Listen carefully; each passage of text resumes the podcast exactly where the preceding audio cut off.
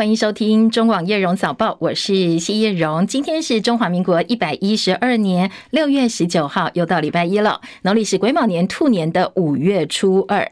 好，新闻一开始呢，我们来关心今天的天气。哎，这礼拜只要上三天班哦，所以呢，关于前三天的上班上课天气提醒，还有后半段呢安排假期，在天气上气象局有哪些观察还有建议？我们马上连线中央气象局资深的预报员林定仪先生，听听看哦，定仪带来的最新天气提醒。今天台湾附近的水汽比较少，各地都是多云到晴为主。那由于受到西南风以及海陆风符合的影响，清晨到上午之间，中南部沿海地区还是可能会有局部的短暂阵雨。那午后在东北部地区以及其他山区，仍然可能会有零星的短暂的阵雨。气温方面，呃，清晨各地大概都在二十五、二十六度低温。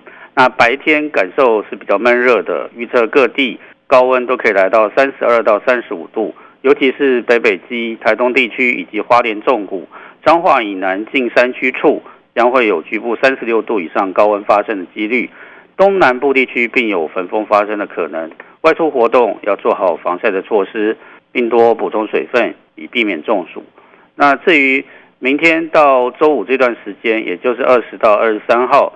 都是受到西南风的影响，清晨在到上午之间，中南部沿海地区都可能会有局部的短暂阵雨。那周三之前，大致上太平洋高压都是西伸，天气会比较稳定。除了呃这个午后会有东北午后在东北部地区以及其他山区有零星短暂阵雨之外，其他地区都是多云到晴。那周四、周五就是端午假期的开始的前两天。午后对流发展会比较旺盛，那东南东北部以及西半部地区以及其他山区，呃，在端午假期的前两天都可能会有比较多一点点的局部短暂雷阵雨。那各地气温在这段时间都是比较偏高的。那周四之前，东南部会有焚风发生几率，所以就是请朋友要多加留意。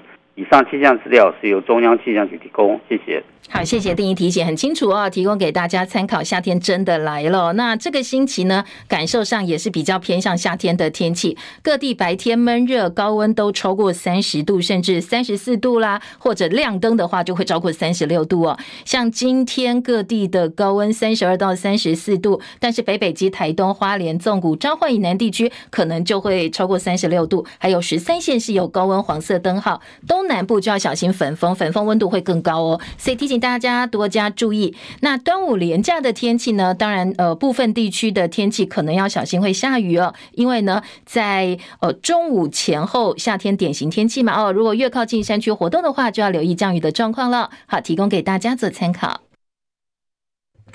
MeToo 风暴持续延烧，昨天传出来的最新案例是男星宥胜，他也被爆出性骚风波，不但对呃当事人指称了哦，对他揉胸、舔耳、脱内衣，还酒后失态。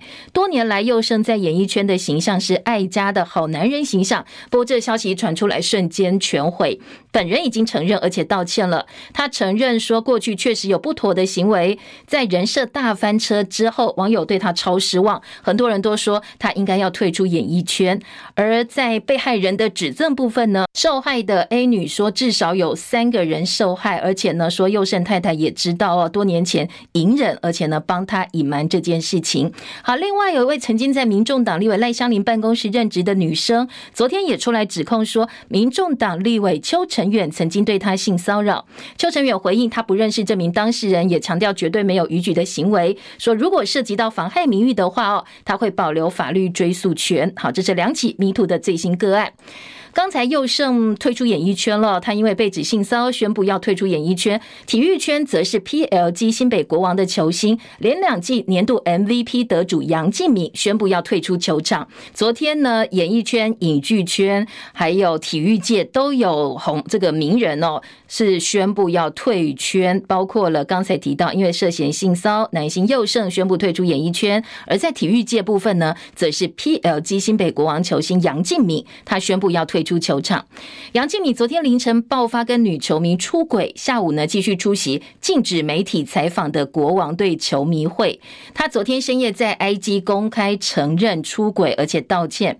他说，对造成家庭联盟球团工会甚至整个社会带来难以弥补的巨大伤害，内心深表歉意，很抱歉让大家失望了。所以呢，他宣布离开球场，回归家庭，卸下球员工会理事长的职务。最后，他留言道歉说：“我错了，球呃篮球呢，我会想念你的。”国王队的官方也在杨敬敏贴文之后发布声明，说杨敬敏是自请离队，回到家庭，希望能够修复跟家人之间的关系。国王队感谢杨敬敏过去的贡献，而球团部分呢，说会尽力帮忙杨敬敏去修复他的家庭关系。今天清晨最新的外电焦点，我们先来关心移民船。有一艘移民船在希腊伯伦奔尼索半岛外海沉没，当局说至少七十八人死亡。但是英国广播公司 BBC 质疑说，希腊海岸警卫队的说法可能有点问题。这几呃事件呢，移民船的呃这个船难事件，死亡人数可能上百人。切海伦的报道。一艘移民船在希腊外海沉没，再次引发对欧洲移民危机的关注。英国广播公司 BBC 调查报道指出，这艘船上过度拥挤，而在翻覆沉没之前，至少有七个小时没有移动，这让人对官方声称船只没有问题的说法产生了质疑。报道中说，那几个小时内，这艘船正在前往意大利的航线上，而希腊海岸警卫队声称船只不需要救援。希腊官员坚称，船上的人说他们不需要帮助。直到船沉之前才陷入了险境。幸存者告诉 BBC，船上似乎有多达一百名儿童，也有报道说船上载有多达七百五十人。联合国则指出，失踪的人数多达了五百人，呼吁对希腊处理灾难的方式进行调查，并且表示应该要更早采取行动，发起全面救援行动。根据报道，埃及和巴基斯坦都有多名人口贩子因此遭到了逮捕。记者戚海伦报道。好，另外在俄乌战争的最新消息部分，有一位俄罗斯任命的官员今天承认说，乌克兰已经重新夺回扎波罗热地区南部的一处村庄，这是乌克兰从这个月稍早发动反攻行动以来，在这个阵线第一次获胜。而到底是谁炸毁了乌克兰水坝？纽约时报跟路透都说，相关证据显示呢，这个水坝是俄罗斯从内部引爆的。现在俄乌双方还在互控，对方才是幕后的黑手。好，这水坝坍塌事件，现在死亡人数已经上升到四十五人了。切海伦的报道。乌克兰南部卡科夫卡水坝倒塌，乌克兰总统泽伦斯基说，这如同一颗具有大规模杀伤性的环境炸弹。当局指出，房屋和基础设施被洪水摧毁，土地变得不适合从事农业生产，许多地区供水中断。专家警告，工业化学品和石油已经从水电站泄漏到第聂伯河。部分地区警告居民不要喝水，因为水道已经被污染。泽伦斯基声称，最激烈的战斗正在乌克兰南部前线进行。他称赞乌军在东部阻止了俄罗斯进攻。他还说，乌军正一个一个、一步一步向前推进。乌克兰空军过去一周对敌方阵地进行了一百多次打击。俄罗斯国防部最新报告则指出，乌克兰武装部队积极向南部扎波罗热推进，部队多达三个营，并且在坦克和装甲车获得了加强。莫斯科声称，乌克兰最近几周越过边境，发动了更多攻击，但是驳斥乌克兰收复了南部前线一处村庄。记者戚海伦报道。非洲国家苏丹发生内战，已经超过两千人死亡，还有两百多万人逃离家园，其中至少五十二万八千多人逃到海外。而交战双方多次同意停火，但是后来又一再破坏停火协定。今天呢，最新的消息是，交战双方同意实施七十二小时的停火，今天清晨六点钟生效。停火最主要希望能够运送民众需要的援助物资。调停的沙地阿拉伯说，这一次呢，双方。方是真的同意暂时停止攻击行动。美国周末发生了多起枪击事件，至少五个人死亡，数十人受伤，包括了芝加哥一处停车场，聚集数百人庆祝的时候，突然发生枪击，已经知道一死二十二伤。另外，在华盛顿有一处露营区呢，则是因为民众滥射，造成了两死两伤。再来关心的是美中台焦点，美国国务卿布林肯抵达北京，成为近五年来第一位访问中国大陆美国最交最高层级的外交官。而大陆外交部长秦刚在钓鱼台国宾馆迎接布林肯，两个人呢会谈超过五个半小时，如果加上吃饭的话，就超过八小时哦。而双方都同意这次会谈是坦诚而且有建设性。不过路透的报道就没这么乐观了，说除了双方同意继续对话之外，外，而且是由秦刚到华盛顿再举行会谈，似乎其他部分很少有共识。而布林肯跟秦刚都说，希望双方能够有稳定而且可以预期的外交关系。但是大陆方面说，现在重中之重是台湾问题呀，台湾问题是中美关系最重大的问题，也是目前最突出的风险。国际财经焦点，为了抢进代工业务，英特尔去年三月高调宣布要在德国打造大型的晶圆厂，初期投资额是一百七十亿欧元，本来规划今年上半年动工。德国官员说，美国晶片巨擘英特尔扩大投资规模到两百七十亿欧元了，渴望获得将近一百亿欧元的补贴，而这也是德国战后规模最大的投资案。英特尔执行长基辛格呢，渴望在会晤德国总理肖兹的时候，正式跟德国政府签约。好，同样哦，英特尔动作相当多哦。以色列总理尼坦雅胡今天说，英特尔要斥资两百五十亿美元，换算台币七千六百八十亿元，在以色列建一家新的工厂。这也是以色列建国到现在史上最大的国际投资了。以色列财政部说，这座工厂在二零二七年会开始运作，至少营运到二零三五年，雇佣数千名员工。而根据英特尔网站介绍，在以色列将近五十年的营运过程当中，英特尔现在已经是以色列最大的私营雇主跟出口商了。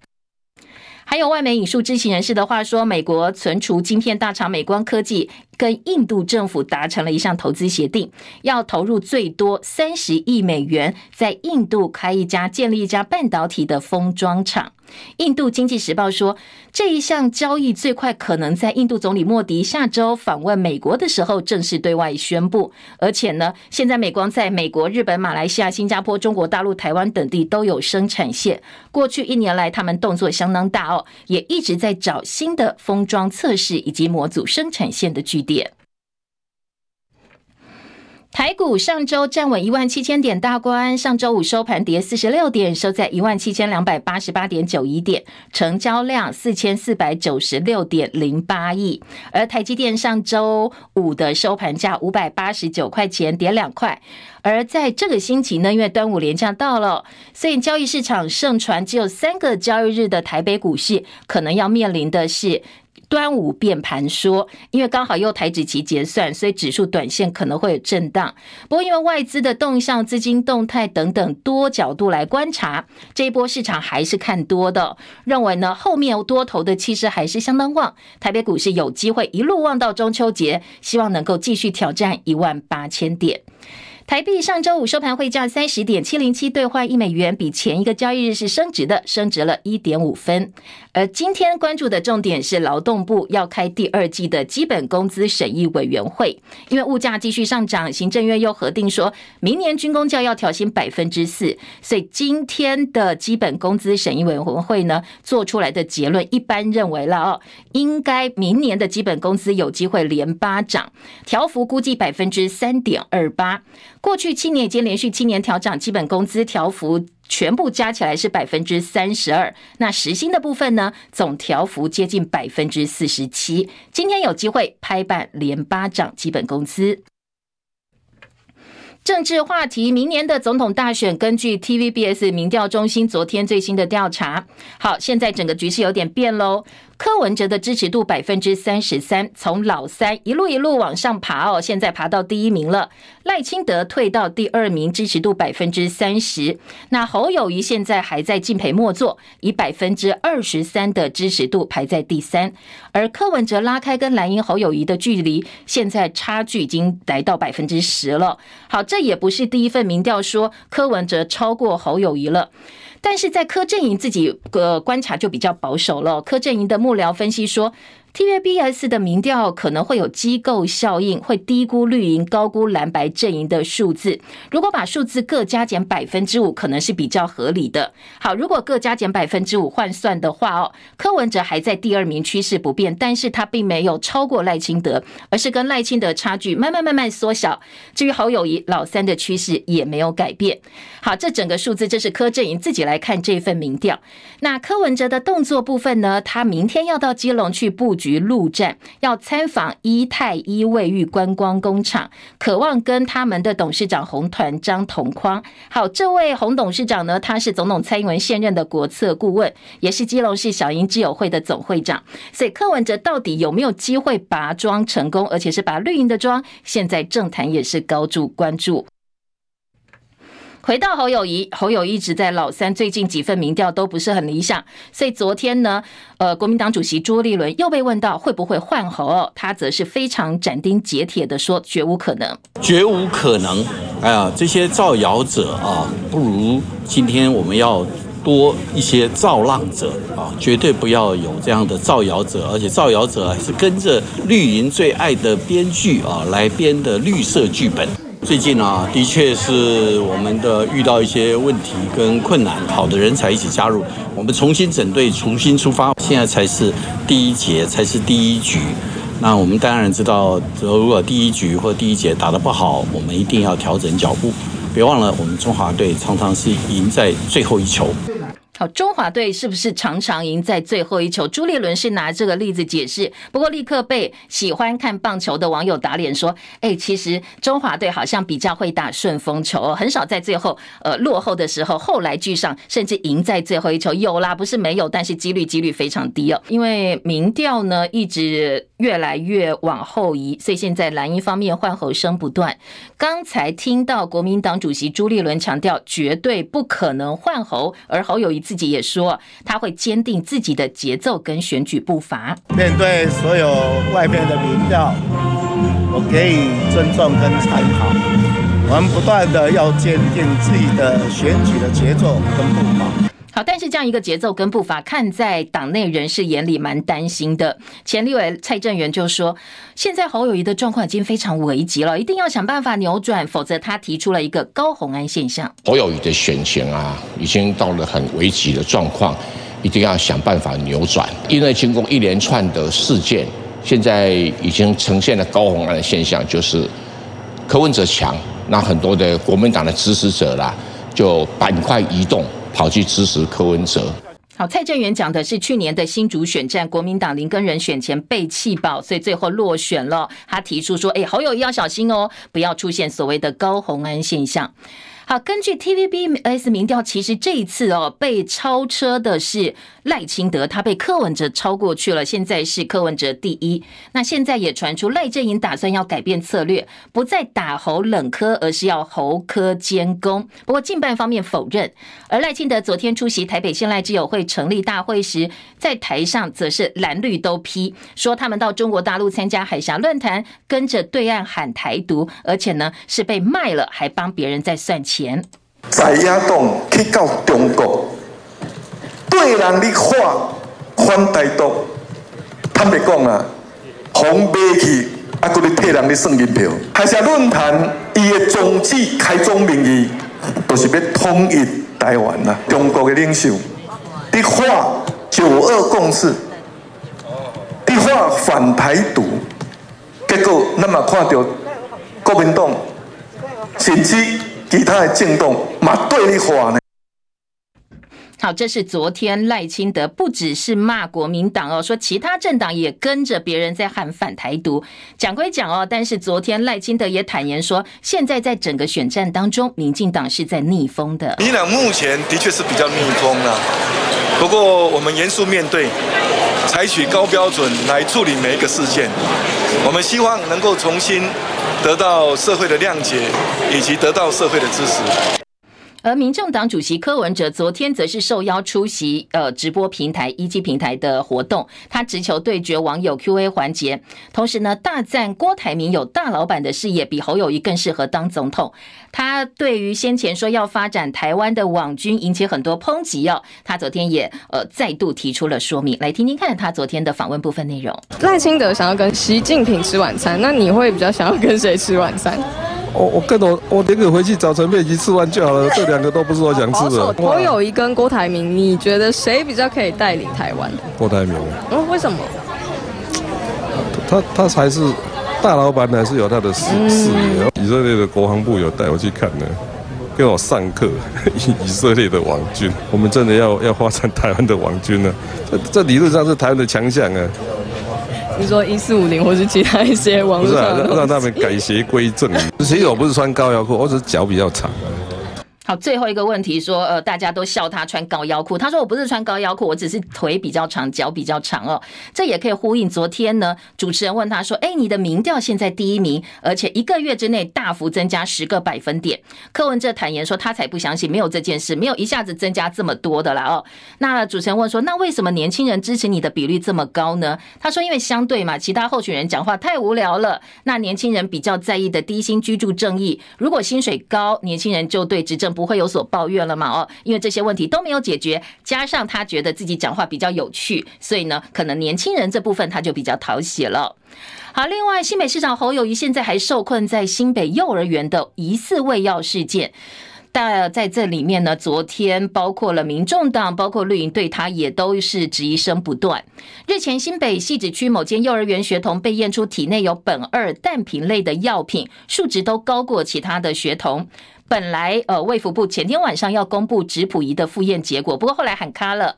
卫福部的医福会执行长林庆峰昨天说，不是他不想讲，而是家长不愿意公开。但是到下午三点钟，他又开了记者会，宣布说检验结果是阴性。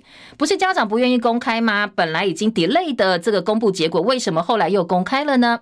医福会提出了解释。都在两百啊这个纳克以下啊，所以是阴性。北龙是在这部分非常专业，家长啊，到现在其实他也是觉得他不想他的孩子哈去公开，全部去识别化啊，就是让社会大众也知道现在这个检查的结果。好。最后两个重点，一个是检验结果是阴性，再来是家长不公开，不是卫福部刻意 delay 不公开哦。那没有检出，是不是因为时间太久了，代谢掉了？林庆峰说，尿液代谢需要一个星期，毛发代谢三个月。那事情的发生时间点他不知道，所以可能需要更多的司法或资料来解释。但是呢，这个报告搁置一天，还是引起外界很多的质疑。到目前为止哦，在卫药案一共七十三人做尿液检查，其中五十六人检验结果。果是阴性，十七人还在检验当中，而包括刚才提到苯二氮平类这个孩子，他也也是一样验出阴性。所以有学者说，其实这个案子可以结掉了，这就是一起乌龙事件，应该是到此为止哦，可以落幕了。但是儿童家长显然不是这么想。昨天下午呢，儿童权益促进会号召家长到新北市政府外头帮孩子发声。喂药事件当事人的家长非常的激动，说新北市府的处理太慢了。你当过警察，你不知道毒物的检验时效性很重要吗？酒驾开隔几天再测吗？家长要的就是真相，请给我真相。好，要真相。那昨天包括绿营方面，呃，卫福部长陈时中，还有民进党总统参选人赖清德，也都公开质疑新北市政府的处理。而侯友宜则说，其实哦，他帮这个新北开放全国六岁以下孩童免费到医院检查，不是因为选举，而是要守护孩童的健康。新北市政府应该要特别去说明孩子的戒断症状的情况到底如何。拖了十八天，还强调是第一时间，那在行政效率，我们就。有一点迟，等于是让普筛的形式，事实上是没有必要。原本中央说要来做整个全国对孩童的安全的检测，后来做了一个马夹弯，不再做了。新北市为了基于保护孩童，让家长安心，新北市做的不是全面的筛。我们是需要，如果有特别想要做的家长们，可以带着孩子到新北，或是利用在端午假期可以到我们八家的责任医院来做。啊，不限新北市哦，现在新北要帮全国，如果你有疑虑的家长，都可以到新北去帮孩子做检验。不过另外一个家长可能比较担心，倒不是检验的问题，而是现在幼教老师不肯帮孩子喂药了。中华民国幼教联合总会昨天晚间在脸书发出声明说，为了守护幼儿健康，维护幼教师的尊严，在没有厘清整个喂药案事实真相之前呢，他们呼吁各县市幼教协会通通停止教保人员帮孩子喂药行为。推行生病不入校、老师不喂药的行动，他们希望中央赶快介入调查，厘清事情的真相，帮现场的老师跟教保人员还给他们清白，说不要屈服在政治人物的要挟之下。好，这对双薪家庭来讲，可能是非常大的一个困扰。中广早报新闻。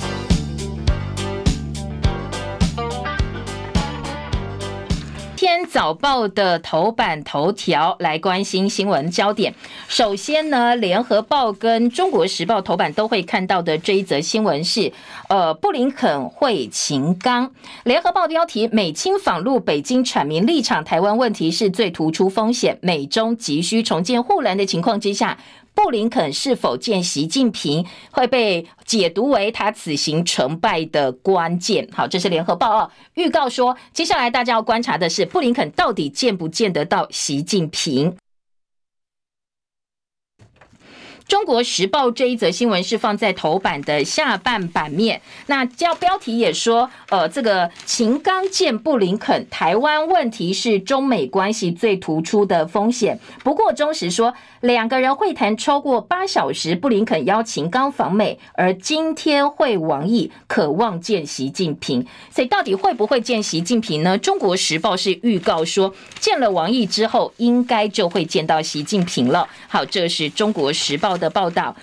美国国务卿布林肯呢访问中国大陆，在北京展开为期两天的访问行程。这是二零一八年以来美国国务卿第一次访问中国大陆。布林肯北京行，全球都在看，呃，大家都在看接下来美中关系啦，或者是护栏会不会进一步筑起。当然，今天白天才是真正的重中之重。近一年美中关系的事件簿，今天在联合报也把过去从佩洛西访问台湾、美国晶片禁令、G20 拜习会，一直到今年气球风波之后，双方呢就不太开心。接下来蔡英文总统又过境美国嘛，更不开心了。再来，五月份就开始传出美中融冰，双方都希望能够保持一些对话通畅的管道。所以到了六月，现在就是要建重建护栏的关键时期了。今天在联合报头版说，大陆冷淡对待，指派杨涛接机。此行大家都在看的情况之下，外界认为北京对布林肯是蛮冷淡。昨天早上抵达北京首都机场的时候，大陆外交部指派北美大洋司的司长杨涛去接机。那先说，呃，当然这个东西是一个关键点，给你一个下马威嘛，哦，下马威不见得后面没有所发展，重中之重是习近平到底见不见得到他？白宫比较乐观哦，白宫说希望此行接下来迈出第一步之后是能够促成拜喜会。好，这是联合报的报道。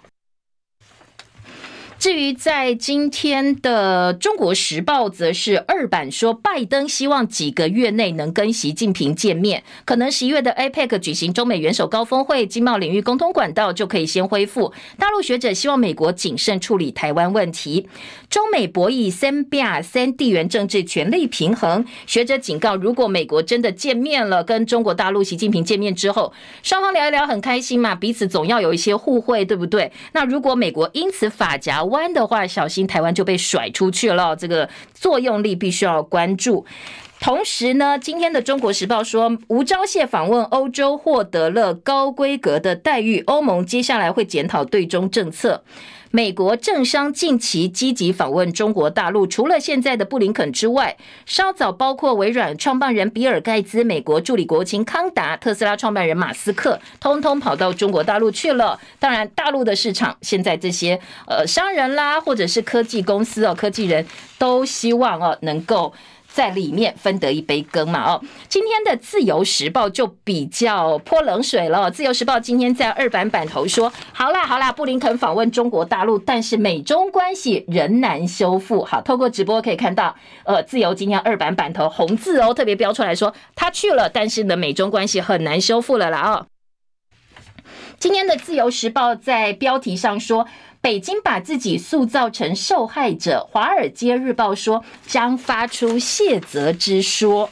今天的自由论点是在这两天布林肯的访问行程当中，当然是希望把美中关系降温，但是各方都不看好美中关系能够取得进展。第一个，刚才提到，中方并没有在机场安排红地毯，只有派司长迎接，而且呢，接下来恐怕哦，外界还有一些争议，大家都在看，他们有些利益上的冲突，恐怕很难克服，只能说两国愿意结束僵冷状态，确定接下来两国高层往。往来的路线图跟时间表，双方讨论比较多的应该是美国财长耶伦跟雷蒙多的访中计划，希望在恢复气候打击犯罪、国际犯罪，甚至两军工作小组对话上能够有所进展。认为说，哎，铺路归铺路哦，但是你想要有所进展就比较难一点了。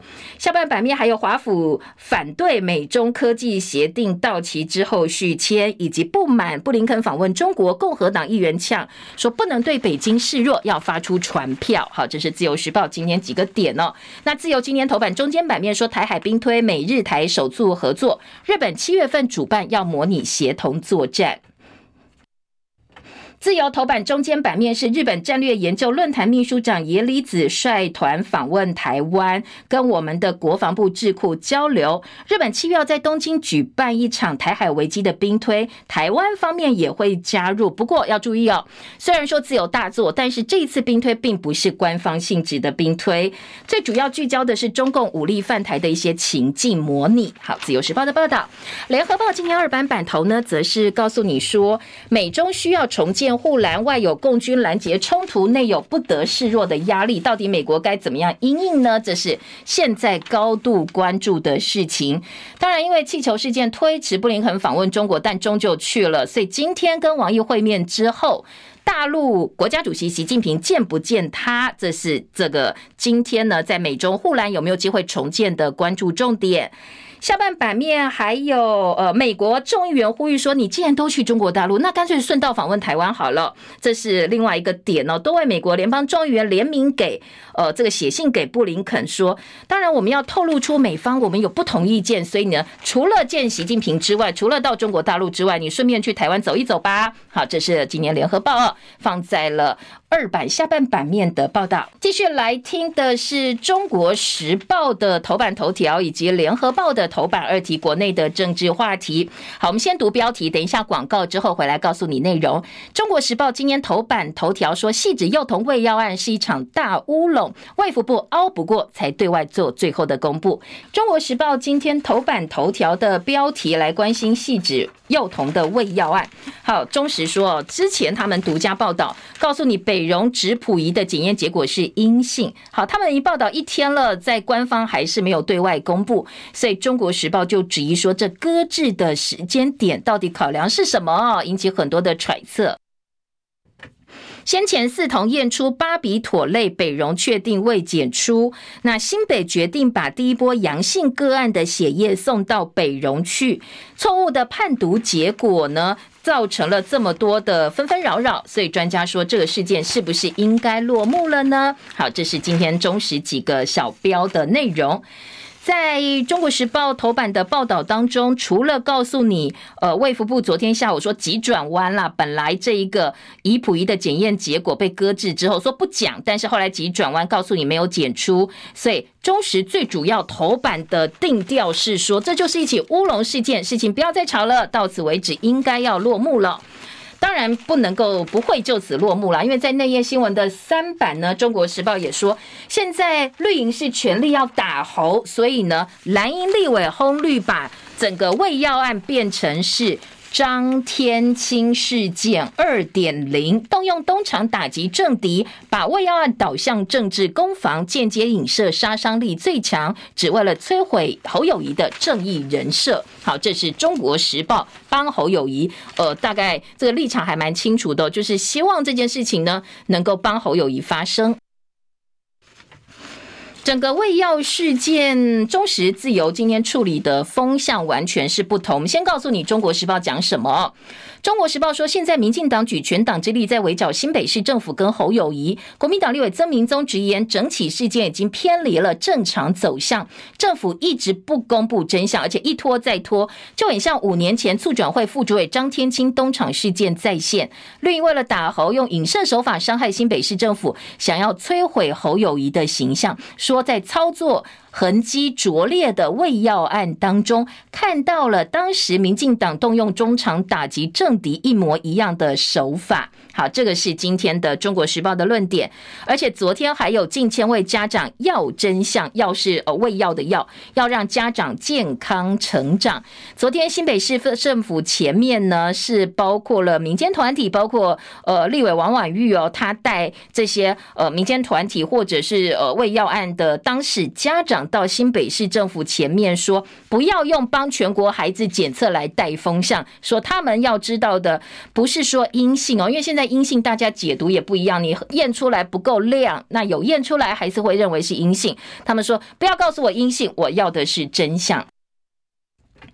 赖营方面坚持零检出，学者打打脸说没有所谓的零检出，零检出是不存在的。说八到九种复方用药都含有低量的苯巴比妥。好，现在一个关键是哦，呃，到底。所谓的没有问题是剂量呢，在安全之下叫做零检出就可以放心，还是说呃我们真的要零哦，就是完全没有才可以放心？民进党新北市议员赖清德的竞选总部发言人戴伟山说，幼儿体内就不应该有药物反应，连一点点都不能够验出来。国民呃国立阳明交大药科药物科学院教授康兆周老师说，其实医生开立很多处方用药就含有。有微量巴比妥、苯巴比妥，所以零检出在检验领域当中是不存在的，所以直接打脸绿营的政治操作。今年蓝营方面，国民党团说谴责行政院的对于整个喂药案是冷眼旁观，而且还造谣政治操作，所以不排除拒绝陈建仁下个会期到立法院做施政报告。外县市四家长咨询检验，侯办炮轰柯文哲以讹传讹。好，这个是呃有四位这个外县市家长打电话说，我要怎么样到新北市政府去做去验哦，这个我有点怀疑嘛哦。新北市政府说，钱不要担心哦，这个教育资源是教育部的公预公务预算支出，不是外界质疑说，哎，你这个钱到底从哪里来哦？没有所谓的不法来源的问题。王必胜盖牌被轰不安民心，让绿放心。另外呢，今天的《中国时报》则呼吁，呃，说你如果有吹哨者，赶快站出来哦。希望这一次，上一次张天青事件是有吹哨者出来，所以让整个事件曝光。希望这一次卫福部东厂化也能够有吹哨者站出来，呃，帮家长或者是帮民众进一步了解真相。好，这是《中国时报》的处理。自由时报今天大标就说。幼儿幼儿的药检拖二十二天，家长呛侯友谊酒驾可以隔几天再测，说是国民党带风向掩盖事实，而民众党则说你想帮全国孩子验，非常的可笑。好，这是昨天在新北市政府广场，刚才也提到部分家长变音之后处理的声音，说当然诉求是有人希望侯友谊下台，有人希望能够赶快厘清真相，是能在先政治操作在后。好，这个骂的所谓的政治操。作是，呃，认为说，其实你也不必帮全国来验嘛，我觉得好像有点太 over，说你新北都顾不好，还要帮这个全国来验。好，这个是自由时报的处理哦，当然是质疑新北市政府为主。再来，在民调部分，联合报今天的头版下半版面，中时跟自由对这一份民调是，呃，几乎是假装没看到，但是联合报倒是做蛮大的头版二题跟加上内页的三版。说呢，柯文哲声势上升，赖清德坦承现在他们面对逆风。侯友谊说没关系，他原本的配速，他现在按照原本的配速跑。性骚扰案、未药案分别重创蓝绿，那坊间的民调显示其实有点互换领先了。这一份 TVBS 民调相较上个月，柯文哲支持度增加了十个百分点，来到百分之三十三，从第三名一路 b 跑到第一名去了。而赖清德增加三个百分点到百分之三十，排第二。侯友谊呢下滑七个百分点，现在是百分之二十三，排在第三。因为先前的呃喂药案啦、性骚案，所以当然对这个呃民调起起伏伏会有一点影响。是会不会担心弃保效应？好，这三位当事人都说不担心。现在这个时间也只能说不担心。联合报在三版版头则说，民调重新洗牌之后，侯赖科三强新战场，那恐怕接下来侯友谊冲到第一名，不见得是好事，因为绿营也警觉到了。对他们最大威胁可能不是侯友宜，是柯文哲。所以柯文哲冲到第一，接下来绿营可能会全力围攻他哦。联合报记者邱采薇、林和明特稿说：“侯友宜啊，你要摆脱老三，你就要开始展现你的即战力了。”好，下半版面呢？朱立伦说：“现在才第一局嘛，哦，第一节，那当然遭遇困难，但是没有换侯的可能性。”民众党说，民调供参考，立委提名不造记。台湾强项是网路，所以柯文哲昨天再提发展网军的主张。军警打气，后有一批绿营污名化军公教，而赖清德则说要捍卫台湾。他昨天连砍的三拖。好，当然今天还要注意的是，国民党参选人侯友宜，他马上哦，今天晚间呢就要到台大去开讲了。先前很多这个学生团体的邀约，他实被质疑说不敢去哦，尽管前面有到正大一场，但是表现也不是很好，所以今天晚上到台大开讲，前一天还闭关一整天，没有公开行程，呃，媒体就开始酸他说，哎，你要洗刷。问你 A 答 B 的骂名，所以开始在补习了，开始在恶补。昨天侯友被问到说：“哎，你上一次去政大表现好像不是很好，今天去台大，你觉得这个补考会不会过？”那侯友谊说：“呃，我没有所谓补考，面对所有问题，包括学生的问题，我都会直球的面对。另外，开讲前夕有平面媒体说，讲座当中有学生曾经积极举办这些社运活动，还曾经到新北市政府前面去抗议，怕有滋扰事件，所以呢，主办单位泄露这些人的个资。”给侯友谊，有平面媒体说，呃，对于报名座谈的学生，就是侯友谊到台大嘛，哦，有学生说，主办单位泄露个资，害他们被肉搜了。但是主办单位亚太青年协会强调，这个讲座涉及到总统候选人，所以维安单位来跟我们要资料，我们一定会给哦，没有所谓的违反个资法。但是在候选人个人以及竞选办公室部分呢，则是没有。侯办也说，我们没有跟任何人拿资料，也没有提供资料给任何人，双方各说各话。好，这个是今天在呃后友一部分，我们来观察一下啊，今天晚上他的表现。继续听到的是，呃，在内页新闻，嗯，这个其实也还蛮重要，告诉您哦，说呢，MQ 九八无人机情资，联合报四版版头外传美军优先使用，二零二七服役，美方的人员进驻花莲，台美提高情报合作层次，但是空军空军方面不予评论。我们对美采购四架 MQ 九 B 无人机，国际间先前传出美日台会透过这个无人机共享侦查的即时情资，但是我们国防部是否认的。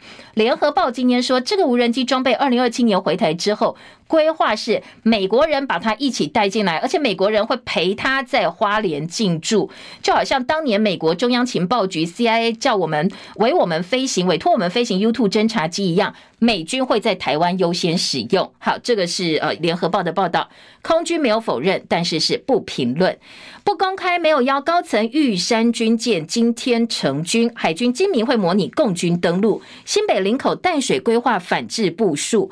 好，刚才提到美军优先使用 MQ 九 B 无人机，今天记者洪哲正，联合报资深的记者说，美方使用我们付费，这跟乐山雷达翻版一样。说呢，当然这个东西呢，如果优先给美国使用，情资传出美国控制，我们就失去优势了。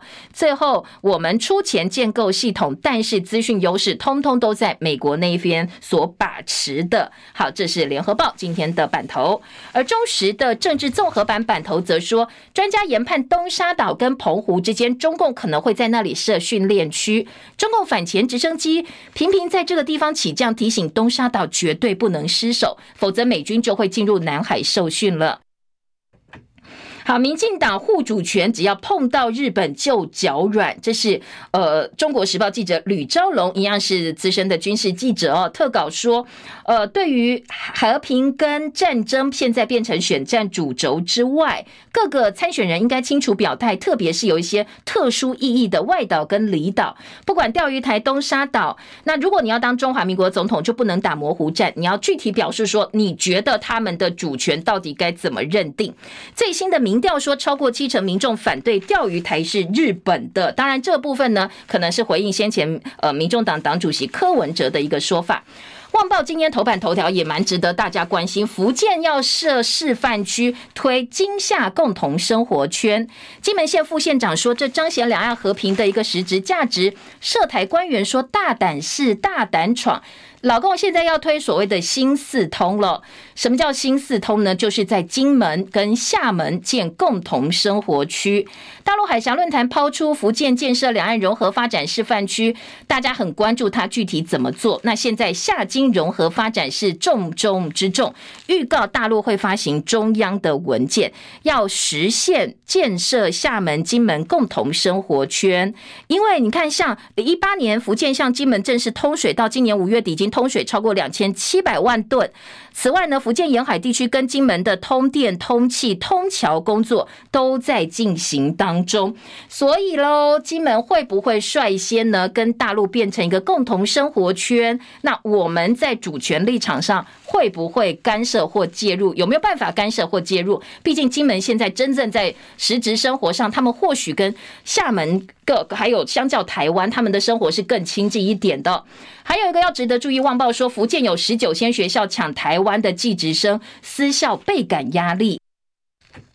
现在呢，呃，跟去年一样哦，有十九间学校，福建省再度以四季二专统一入学测验来招收台湾的学子。我们本来就少子化，没有学生就读，雪上加霜。而且他们是还不错的学校，对台湾的学生，可能你在台湾不见得可以考到很好学校，但是大陆这些相对来讲的好学校，广开大门去招手欢迎你。不只是技职院校哦，包括一般大学也一样。所以这个会不会冲击到我们的整个教育体系？这个恐怕也是要注意到的。